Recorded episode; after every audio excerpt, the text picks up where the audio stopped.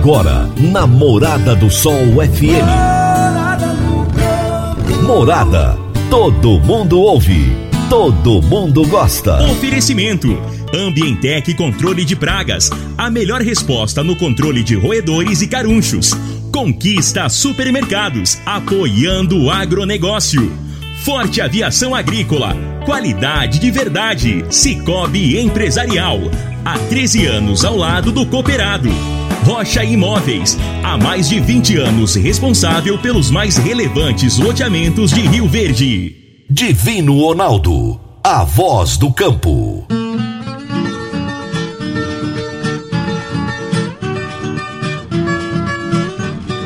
Boa tarde, meu povo do agro, boa tarde, ouvintes do Morada no Campo, seu programa diário para falarmos do agronegócio de um jeito fácil, simples e bem descomplicado. Hoje é quinta-feira, dia 21 de janeiro de 2020, e estamos retornando de um feriado, né? Ontem foi feriado municipal aqui em Rio Verde, então tranquilidade, o pessoal descansou, muita gente foi para a fazenda, para a chácara, para o rancho descansar, muita gente teve que trabalhar também e hoje voltamos às atividades normais para esse restinho de semana. Nós estamos no ar no oferecimento de Ambientec, controle de pragas, Forte Aviação Agrícola, Conquista Supermercados, Cicobi Empresarial, Rocha Imóveis e Consub Agropecuária. O meu entrevistado de hoje será Luiz Henrique Carregal, engenheiro agrônomo e pesquisador. E o tema da nossa entrevista será Panorama da Safra 2020-21. Será daqui a pouquinho o meu bate-papo com Luiz Henrique Carregal. Vamos agora às notícias agrícolas. Se tem notícia, você fica sabendo no Morada no Campo. Morada FM.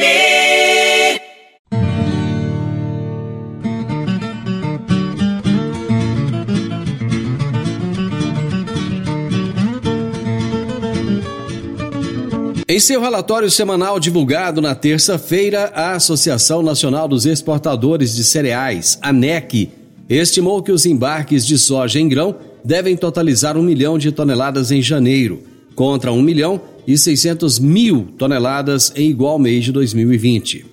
No caso do farelo de soja, as exportações devem atingir 1 milhão e 200 mil toneladas este mês, contra 847 mil toneladas em janeiro de 2020.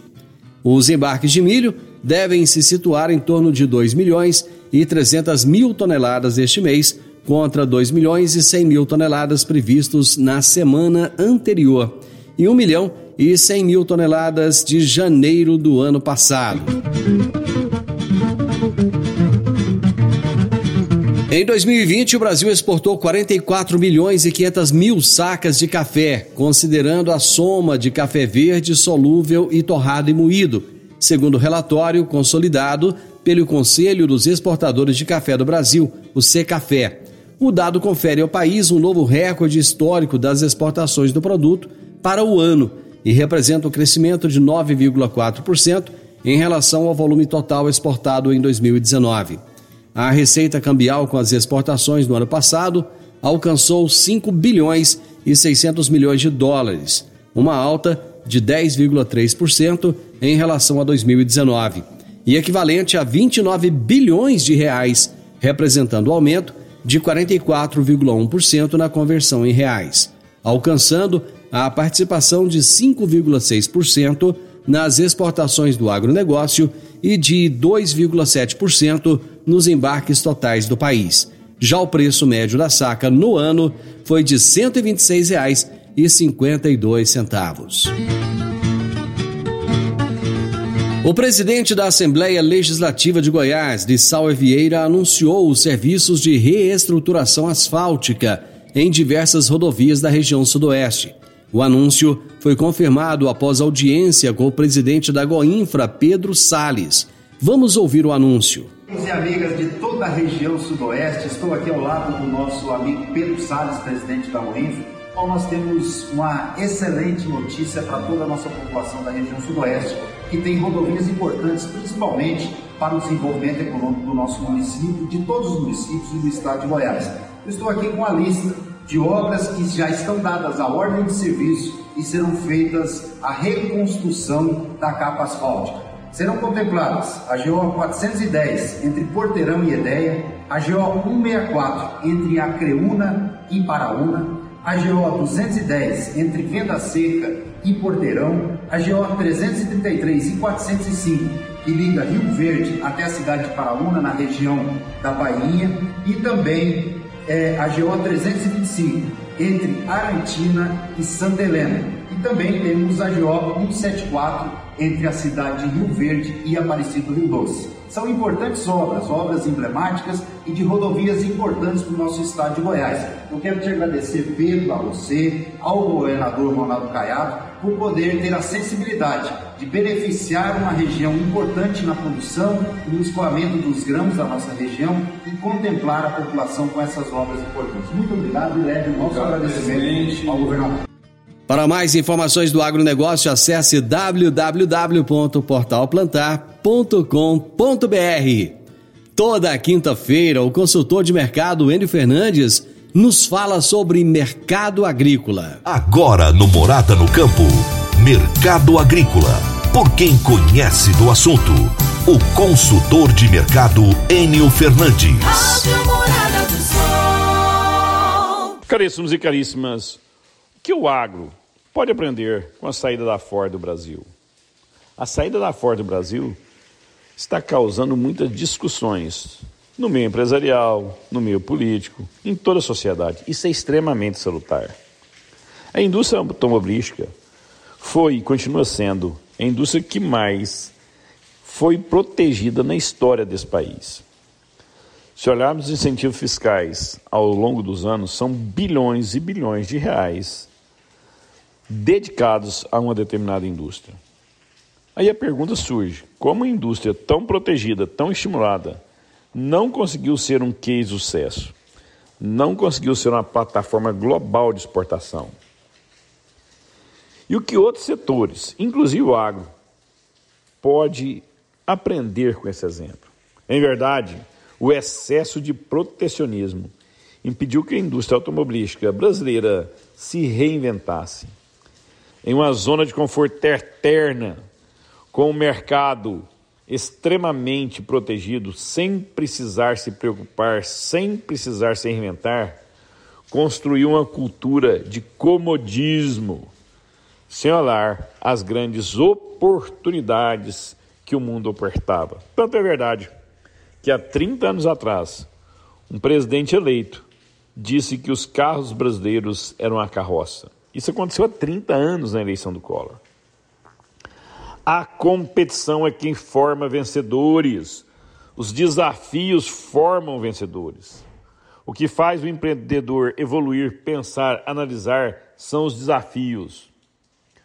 Dá um exemplo: o plantio direto, a segunda safra de milho, a diminuição de espaçamento na cultura de milho vieram para dar mais competitividade e rapidez ao setor mas só surgiram devido à necessidade de agilidade e redução de custos.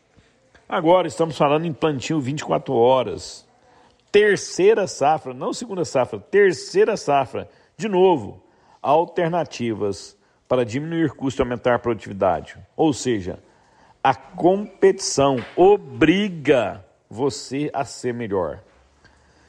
Quando assistimos líderes ultrapassados pedindo proteção para sua indústria, querendo impedir exportações.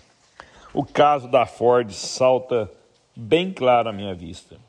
Uma indústria extremamente protegida, caminhando para o fracasso. Como podemos querer crescer se não estamos aptos a competir? A competição, o desafio, fortalece todos os setores. Enio Fernandes, Terra Agronegócio. Obrigado. Grande abraço, Enio, e até a próxima quinta-feira. Dicas para você aplicar bem o seu dinheiro. O Cicobi Empresarial oferece as modalidades de aplicação em RDC, Recibo de Depósito Cooperativo, LCA, Letra de Crédito do Agronegócio, LCI, Letra de Crédito Imobiliário e também a poupança. Ajude o seu dinheiro a crescer aplicando no Cicobi Empresarial. Prezados cooperados, quanto mais vocês movimentam, mais a sua cota capital cresce. Cicobi Empresarial, a sua cooperativa de crédito, um futuro melhor em 2021. Cicobi Empresarial, no edifício Le Monde, no Jardim Marconal. Eu faço o intervalo e eu volto rapidinho com a nossa entrevista. Divino Ronaldo, a voz do campo.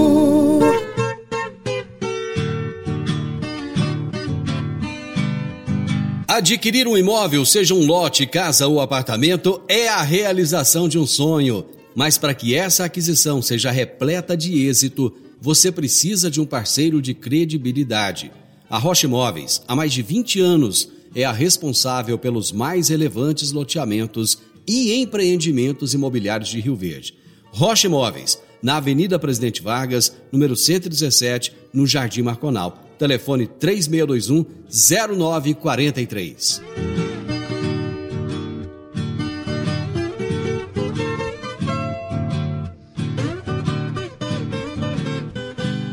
Morada no campo. Entrevista. Entrevista. O meu entrevistado de hoje aqui no Morada no Campo é Luiz Henrique Carregal, que é engenheiro agrônomo, é pesquisador e o tema da nossa entrevista será Panorama da Safra 2020-21. Luiz Henrique Carregal, como é bom ter você aqui, cara. Como é que você tá? Olá, Divino. É um prazer estar junto com vocês, né? O pessoal da Morada no Campo que nos ouve. E o que eu puder contribuir com vocês, nós estamos à total disposição. Cara, já faz algum tempo que eu não falo com você. O que, que você tem feito da vida? É, nós estamos aqui numa correria danada, né? Hoje eu não sou mais professor na, na universidade, é, eu pedi a exoneração do cargo em fevereiro de 2018 e hoje eu estou me dedicando exclusivamente à nossa empresa de pesquisa, que chama Agrocarregal Pesquisa e Proteção de Plantas. Então a gente continua é, naquele trabalho diário né, de desenvolver novas ferramentas, identificar os, os novos problemas que vêm surgindo na, na agricultura, principalmente aí na área de fitopatologia. Essas pesquisas que você faz, você, você é contratado pelas empresas? Como é que funciona? Então, nós temos é, diferentes segmentos, né? É, a maior parte das pesquisas que são realizadas hoje aqui, elas são realmente fomentadas por empresas, sejam é, empresas nacionais ou multinacionais, é, tanto da parte de defensivos químicos, quanto também a parte de produtos biológicos, mas 90% do nosso tempo é focado para o manejo de doença de planta.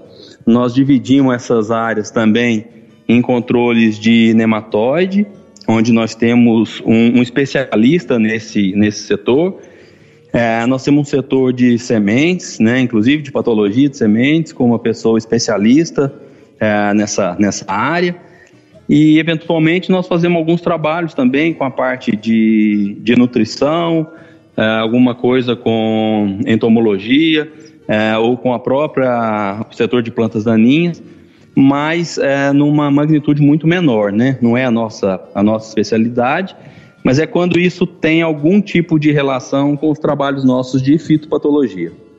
Luiz Henrique, você falava muito que o Brasil era um país que não investia em pesquisa. E parece que a pesquisa ela, ela tomou uma importância muito grande nos últimos anos. E Rio Verde virou um polo de pesquisa, né?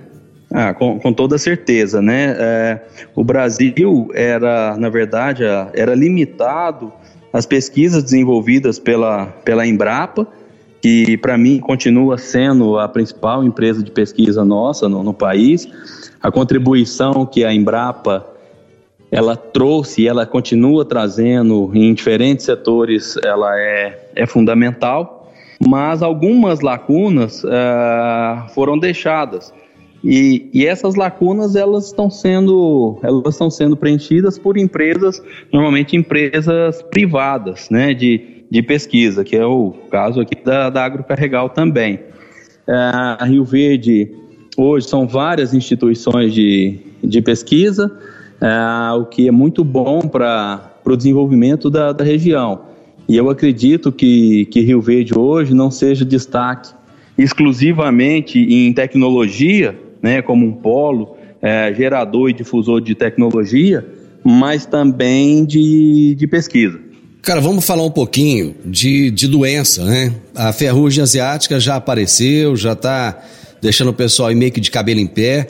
Na, numa área de sentinela do Oscar Durigan aconteceu o primeiro caso, aí já aconteceu algum outro aqui em Caiapônia. Como é que você vê o panorama da ferrugem asiática atualmente? Bom, a, a, a ferrugem, ela já há oito anos, oito safras, ela não é a principal doença que nós temos no sudoeste goiano. Essa época de detecção dela, né, é, é o que a gente espera mesmo, que é quando a soja já está mais na fase final de, de, enchimento de grãos, e principalmente quando a gente pega uma área que é, que é a sentinela, que não nos faz aplicação alguma, então está mais do que dentro do, do esperado. E né, se você lembrar daquelas conversas nossas há muitos anos atrás, quando a ferrugem começou, as primeiras diagnoses que a gente fazia era no mês de final de novembro, é, teve, por exemplo, dezembro, teve época que a ferrugem chegou para a gente meio que de presente de Natal, né? Aquele final de ano ali era 22 de dezembro, a gente fazia diagnose lá na, na universidade do primeiro foco de ferrugem. Com o vazio sanitário, é, que se não me engano foi instituído em 2006, é, eu acho que foi 2006, né? Depois a gente confere essa, essa data aí, quem for mais curioso. E depois disso a gente conseguiu quebrar um pouco o, esse ciclo do fungo, né? Porque a gente tinha soja plantada na safrinha e aquilo fazia uma ponte verde. Então a ferrugem aparecia muito, muito mais cedo e causava muito mais dano. E apesar da, da, da, ferrugem asiática naquela época aparecer, surgir mais cedo, a incidência ser em meses como é, o mês de dezembro, começo de dezembro, a gente tinha produtos que naquela época eram mais eficientes. Hoje nós temos problemas de, de resistência desse fungo a diferentes grupos químicos, né, alguns deles nós aqui descobrimos aqui em Rio Verde, né, o primeiro relato da resistência da ferrugem uh, aos triazóis eu fiz em, em 2006, né, a safra de 2006-7, nós fizemos o primeiro relato. Depois, mais para frente, em, em 2012, 13, mas que acabou se confirmando somente em 2014, nós fizemos o primeiro relato mundial de uma ferrugem resistente a estrobilurinas. E depois a Cláudia Godoy, a doutora Cláudia Godoy na Embrapa, fez o relato da resistência da ferrugem às carboxamidas, que era o grupo químico mais moderno, mais novo que a gente, que a gente tem. Então, dentro desse contexto, o agricultor ele tem que se preocupar com ferrugem sim, por causa dessa redução de eficácia que nós temos dos, dos principais grupos químicos. Mas, por outro lado, como a incidência da doença, graças ao vazio sanitário e às outras medidas que têm sido tomadas, ela está é, acontecendo mais tarde, a incidência é mais tardia, é, a gente já tem as áreas aplicadas, nós já temos outras tecnologias que estão sendo utilizadas, como o uso de fungicidas multissítios, a gente minimiza esse, esse risco, né, esse, esse problema. O agricultor não pode esquecer do, das outras, né, do complexo de doenças que a gente tem na soja, e que está tirando aí bastante da produtividade deles. Ou seja, um bom manejo já seria meio caminho andado, até mais de meio caminho andado para se ter um sucesso aí no controle da ferrugem. Com toda certeza. Se, se o agricultor adotar um, um manejo pautado na obediência de época de semeadura, de vazio, de vazio sanitário, de evitar um plantio de soja uh, em safrinha, uh, de utilizar fungicidas multissítios, de rotacionar ingredientes ativos, né, grupos químicos, o máximo de grupos químicos diferentes. Quando ele já trabalha nessa linha para fazer o manejo do complexo de doença, ele está fazendo o manejo da ferrugem asiática. O vazio sanitário, ele, ele veio para ficar? Você acha que isso vai ser algo que vai ser é, permanente? Ou você acha que em algum momento vai falar assim, olha, não, nós não precisamos mais de fazer o vazio? Eu, eu, eu acredito que a gente está produzindo soja hoje graças ao vazio sanitário. Então eu não vejo a curto prazo ah, uma possibilidade da gente flexibilizar e muito menos de acabar com o vazio sanitário. Né? A hora que se, se isso acontecer, é, aí nós vamos estar tá colocando não só a sojicultura, mas nós estamos colocando o país em risco. Então, é, essa medida de controle, ela hoje ela é fundamental e vai continuar sendo, na minha opinião, para a gente ter sucesso no manejo de doenças. O vazio não é só, ele foi feito, foi criado pensando na ferrugem, mas ele serve para o resto de, do complexo de doença e muitas vezes não se fala, mas também para as pragas, né, para controle aí de mosca branca, de percevejo, de lagartas. Então o vazio sanitário, ele é fundamental. E eu não vejo, né, pelo menos aí enquanto eu estiver trabalhando ainda com soja nos próximos, se Deus quiser, 20, 20 e poucos anos aí, é, eu não vejo a possibilidade de cultivo de soja sem vazio sanitário. Luiz, eu vou fazer o um intervalo e a gente volta rapidinho para falar desse complexo de doenças.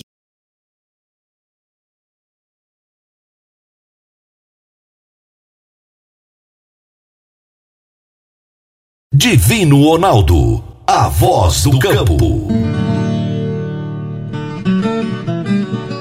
Agricultor, quanto a sua lavoura poderia produzir mais, mesmo enfrentando períodos de seca durante a safra? Eu estou falando do uso do gesso agrícola para nutrir as plantas, corrigir o perfil do solo, garantir o melhor aproveitamento da água e também dos nutrientes. A sua aplicação é prática e versátil. E o melhor, com excelente custo-benefício.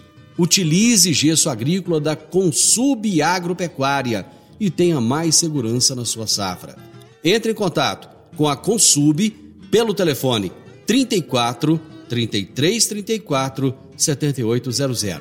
Eu vou repetir: 34 33 34 7800 ou procure um de nossos representantes eu disse, gesso agrícola é da Consub Agropecuária. Morada no campo. Entrevista. Entrevista.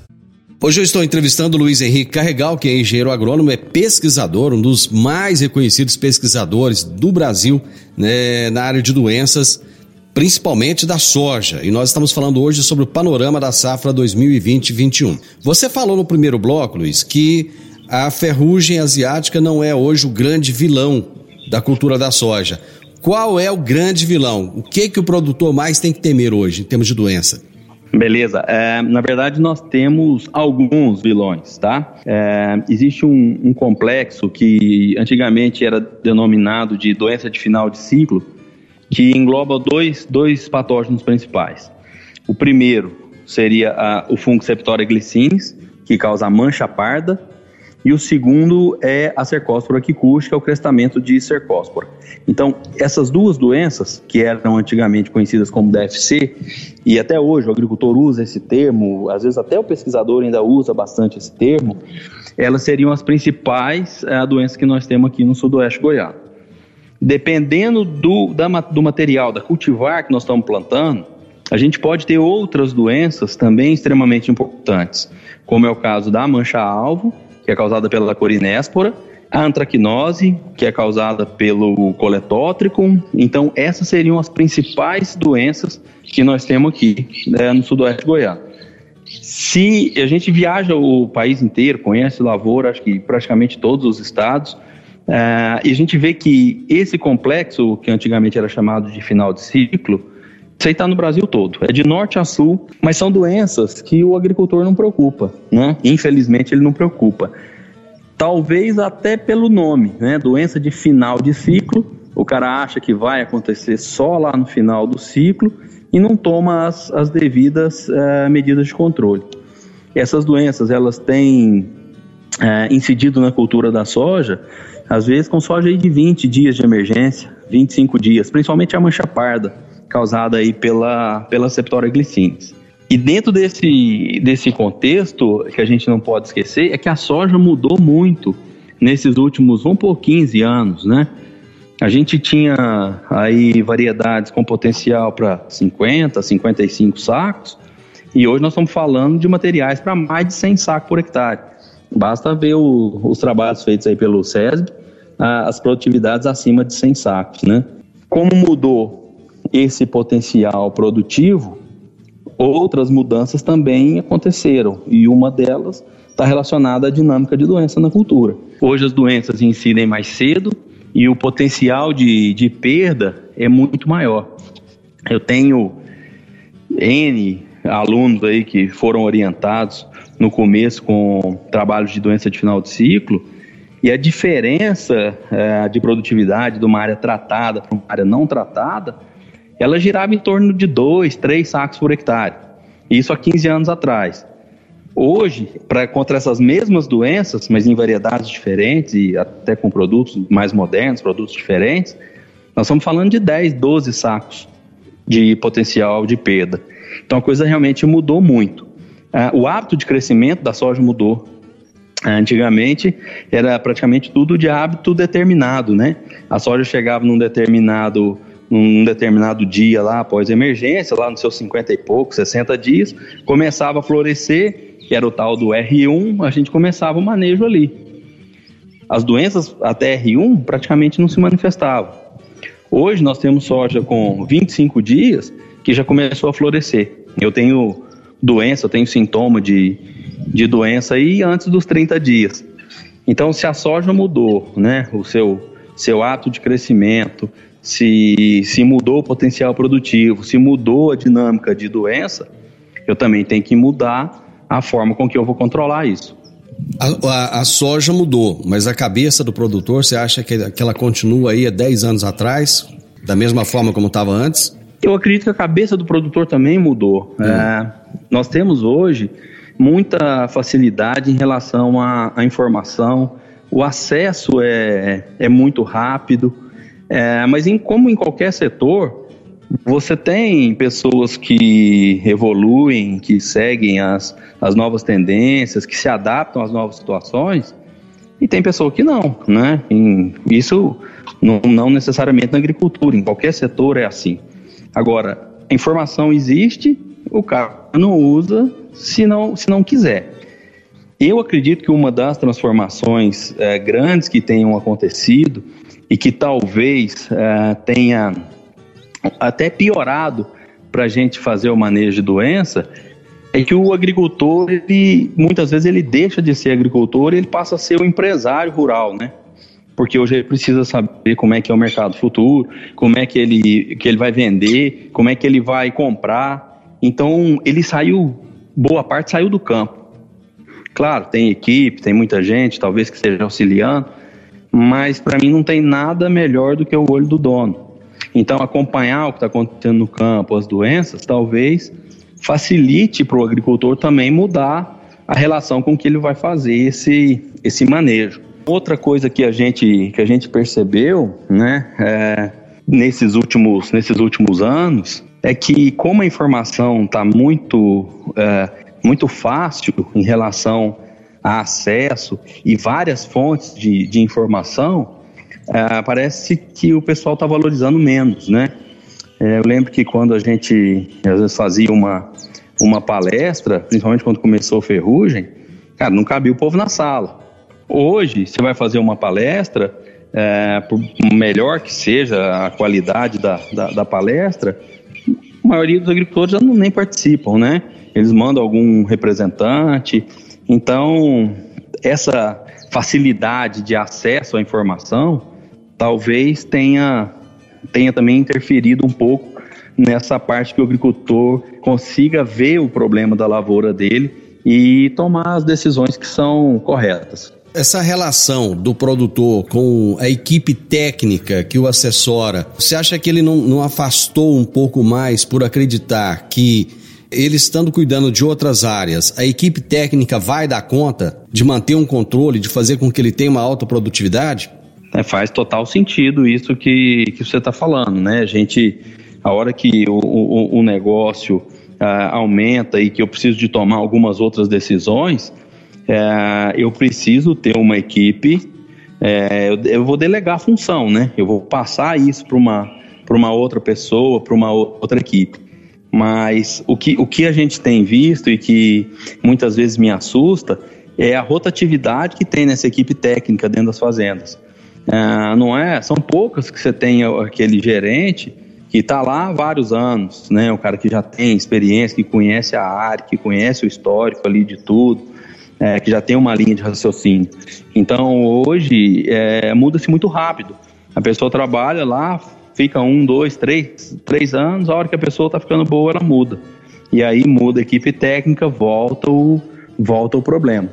E isso não é só no agricultor, não, né? em, todas as, em todas as áreas é, acontece acho, da mesma forma. Aqui, para mim, na, na pesquisa, a gente tem isso, isso acontece também. Você treina, a equipe tá top, tá beleza, a hora que o negócio tá voando, aí a turma troca, aí eu tenho que voltar para o campo, fazer tudo de novo com os meninos, ensinar tudo outra vez. E, e nesses, nesses tempos, se você não tiver uma equipe é, de transição para fazer isso, você pode perder em, em qualidade. Agora imagina se eu não tivesse aqui na minha estação experimental todo santo dia. E acontece isso de trocar uma equipe. Como é, que vão, como é que vão ficar os experimentos? Como é que vai ser essa pesquisa? Vai ser confiável? Vou gerar alguma coisa que realmente funciona?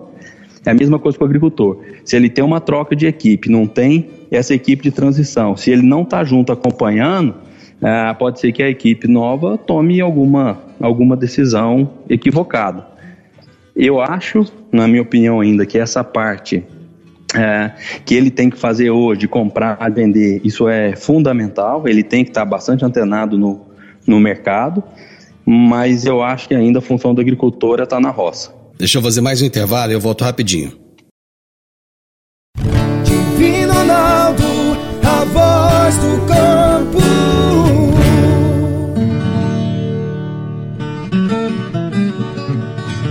Meu amigo, minha amiga, tem coisa melhor do que levar para casa produtos fresquinhos e de qualidade. O Conquista Supermercados apoia o agro e oferece aos seus clientes produtos selecionados, direto do campo, como carnes, hortifrutis e uma seção completa de queijos e vinhos para deixar a sua mesa ainda mais bonita e saudável. Conquista supermercados. O agro também é o nosso negócio. Morada no campo. Entrevista. Entrevista. Hoje eu estou conversando com o Luiz Henrique Carregal e nós estamos falando sobre um panorama da safra 2020-21, focando principalmente nas principais doenças que têm afetado a produtividade da soja. Você é, deixou bem claro no bloco anterior, anterior, que as doenças de final de ciclo hoje são uma grande preocupação. Mas é interessante porque realmente eu não, eu não ouço o pessoal falar disso. Por exemplo, quando se fala de ferrugem, é um burburinho, todo mundo fala. Mas mancha parda, por exemplo, é uma coisa que é, é não se ouve. Quais são as principais medidas de controle, tanto para mancha parda quanto para essas doenças de final de ciclo? Bom, aí, aí sim, cara, primeiro ponto nós temos que conhecer qual o material que nós estamos plantando, qual variedade. Porque existe uma diferença em, entre materiais. Tem material que eu vou plantar aqui que eu vou ter muita mancha parda na fase inicial, lá com seus 20 e poucos dias, e eu tenho material que ela não vai aparecer cedo. Então eu vou, até a minha própria recomendação, ela vai girar em torno de qual cultivar de soja eu estou plantando. Mas o primeiro, o, o, os pontos básicos né, que nós temos que fazer, isso serve para o manejo de, do complexo de doença. Uma medida de controle que é a mais importante e que não se faz, que chama-se rotação de culturas. Aqui no sudoeste goiano a gente faz sucessão de culturas. Eu tiro a soja, planto milho safrinho. Eu tiro a soja, planto milho safrinho. Isso há 20 anos eu estou aqui, há 20 anos eu vejo isso acontecer. Não estou falando que um ano ele tem que plantar soja, estou falando que ele tem que plantar milho mas ele tem que pegar, destinar uma parte da área, mesmo que seja 20% dessa área aí, e ele vai ter que fazer rotação de culturas. Essa é a principal medida. Um outro ponto extremamente importante, além da rotação de cultura, é uma adubação equilibrada. Nós temos que fornecer para a planta a quantidade de nutrientes e a diversidade de nutrientes que são suficientes para que ela consiga produzir, mas também ativar os seus, seus mecanismos próprios de defesa. É igual a pessoa. Você pega uma, um ser humano, que a pessoa que está bem nutrida, que está bem alimentada, ela é naturalmente mais resistente a, a doenças. A planta funciona do mesmo jeito. Se ela está bem nutrida, ela é mais resistente à doença. Para a mancha parda especificamente, agora que nós estamos falando da septória, nós fizemos alguns trabalhos de, de pesquisa aqui bastante interessantes, mostrando para o agricultor a importância dele manter a palhada. A, o fungo da, da, da, da septória, ele fica no resto de cultura da soja e ele fica também no solo, na matéria orgânica que está no solo. Tá? O fungo consegue sobreviver desse jeito. Quando eu não tenho uma cobertura, ou seja, num plantio convencional, ou que eu não tenho uma palhada de boa qualidade, o que, que acontece? Quando chove, o respingo da chuva que bate no solo, ele joga o solo com o fungo naquelas folhas unifolioladas e começa a infecção. Então, uma alternativa que foi muito interessante nesses trabalhos nossos de, de pesquisa foi o quê? Comparar uma área com palhada e uma área sem palhada.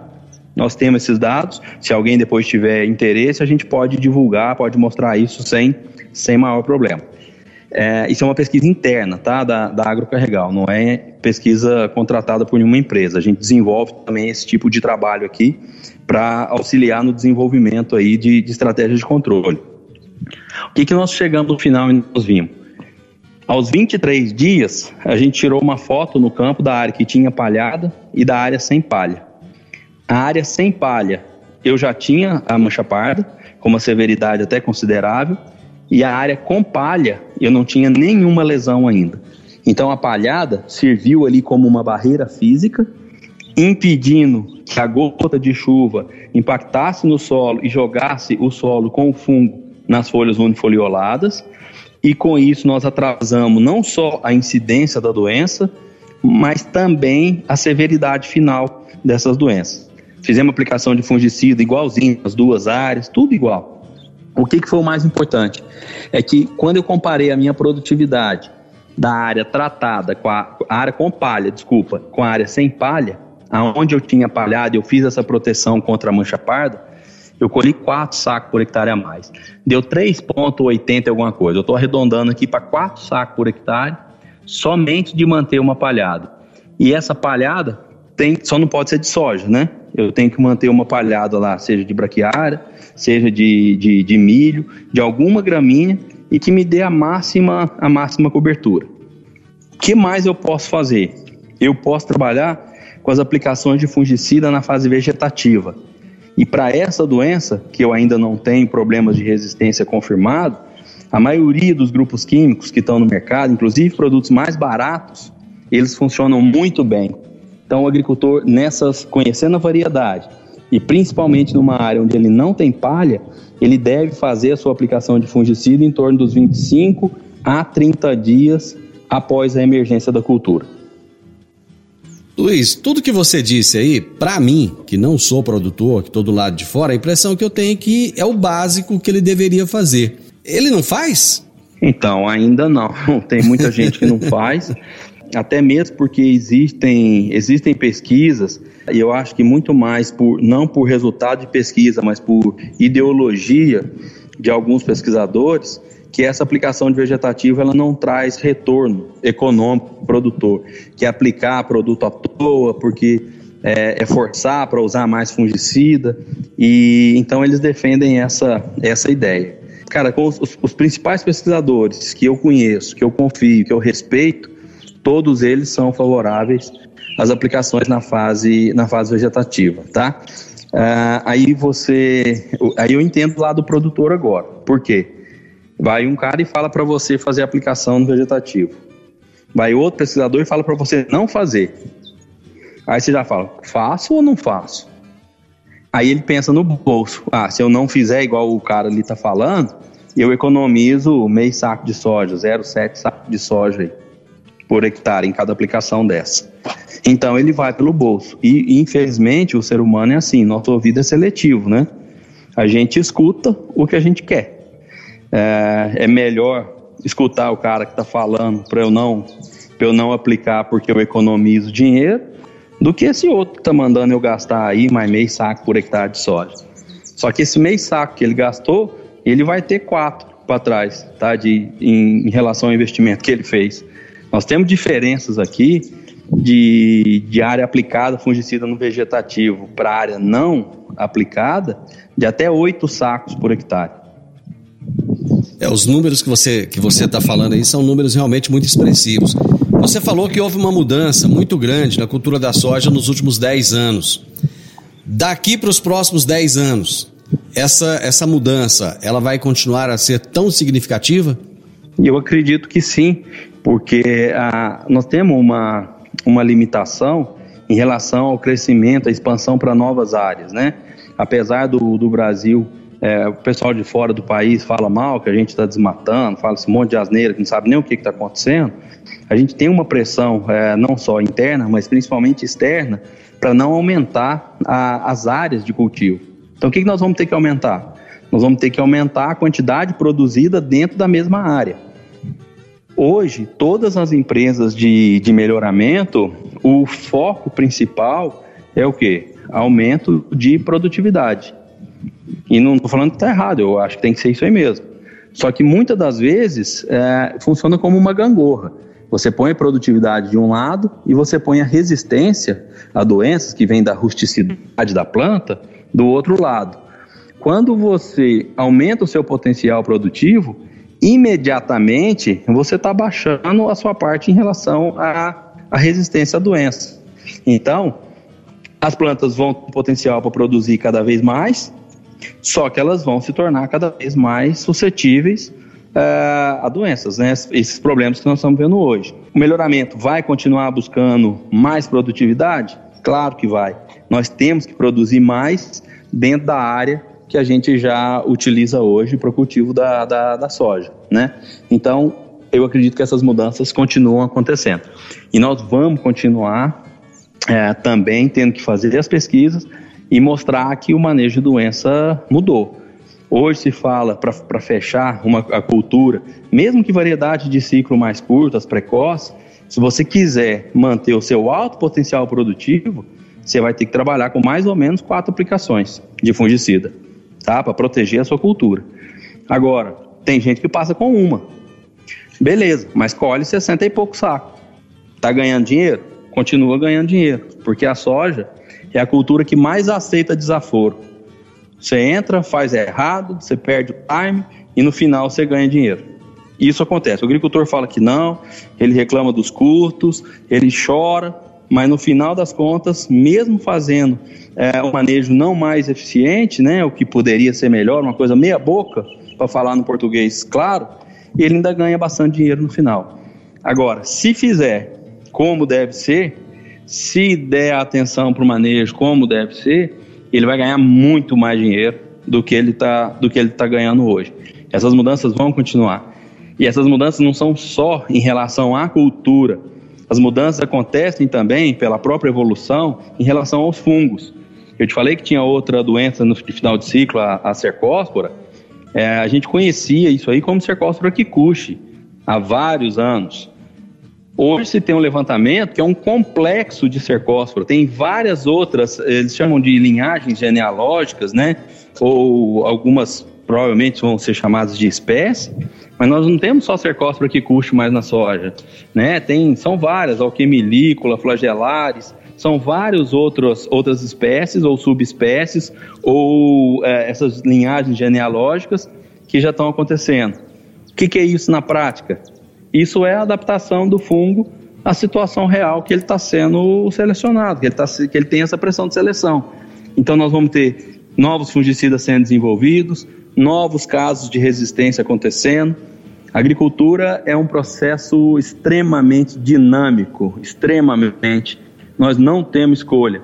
Vai mudar, a soja vai continuar mudando e você pode esperar aí nos próximos 10 anos produtividades bem acima do que nós estamos falando hoje.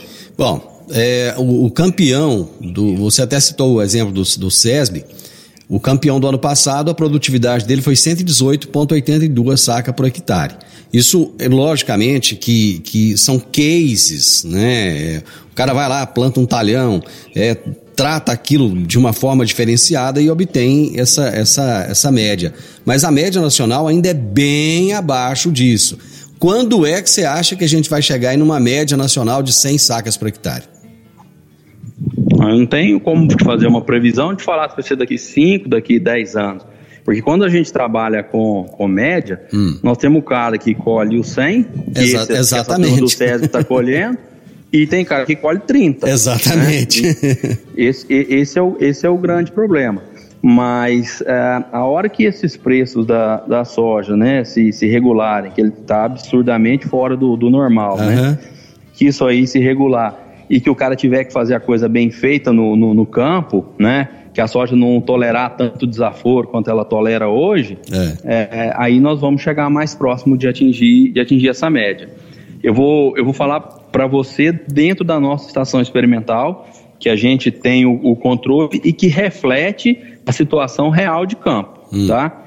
Nada do que é feito aqui é muito diferente do que o agricultor faz. O que talvez a gente faça é, melhor do que, do que o agricultor no campo em relação ao controle de pragas. Uhum. Por quê? Eu não posso ter minha folha furada por um inseto, ou comida por lagarta, ou perder vagem por ataque de percevejo. Então a gente faz normalmente é, um pouco mais de aplicações de inseticida do que um agricultor normalmente faz no campo, tá? Uhum. É, essa é uma essa é uma diferença. Outra seria é, no controle de, de planta daninha. Pode ser que tenha algumas áreas que ele não faça um controle tão efetivo igual a gente consegue fazer aqui. Mas a gente usa os mesmos produtos, as mesmas doses, muitas vezes o mesmo número de aplicação, tá bom? Uhum. Quanto que nós estamos colhendo aqui nas nossas áreas de experimento? Claro que depende de, de variedade, uhum. mas não tem nada disso que o pessoal do SESB faz, que é uma área especial para dar altos rendimentos, uhum. tá? É bem próximo da realidade do produtor.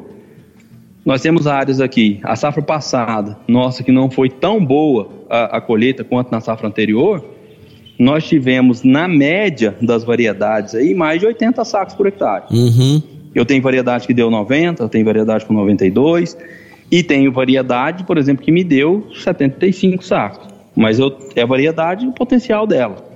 Não, mas eu já tive aqui, a área, por exemplo, em 7739, que é uma variedade que muita gente já plantou, Hoje, talvez nem tanto, mas ela já, já tive mais de 100 sacos, 101 sacos por hectare. Uhum. Então, assim, tem como atingir.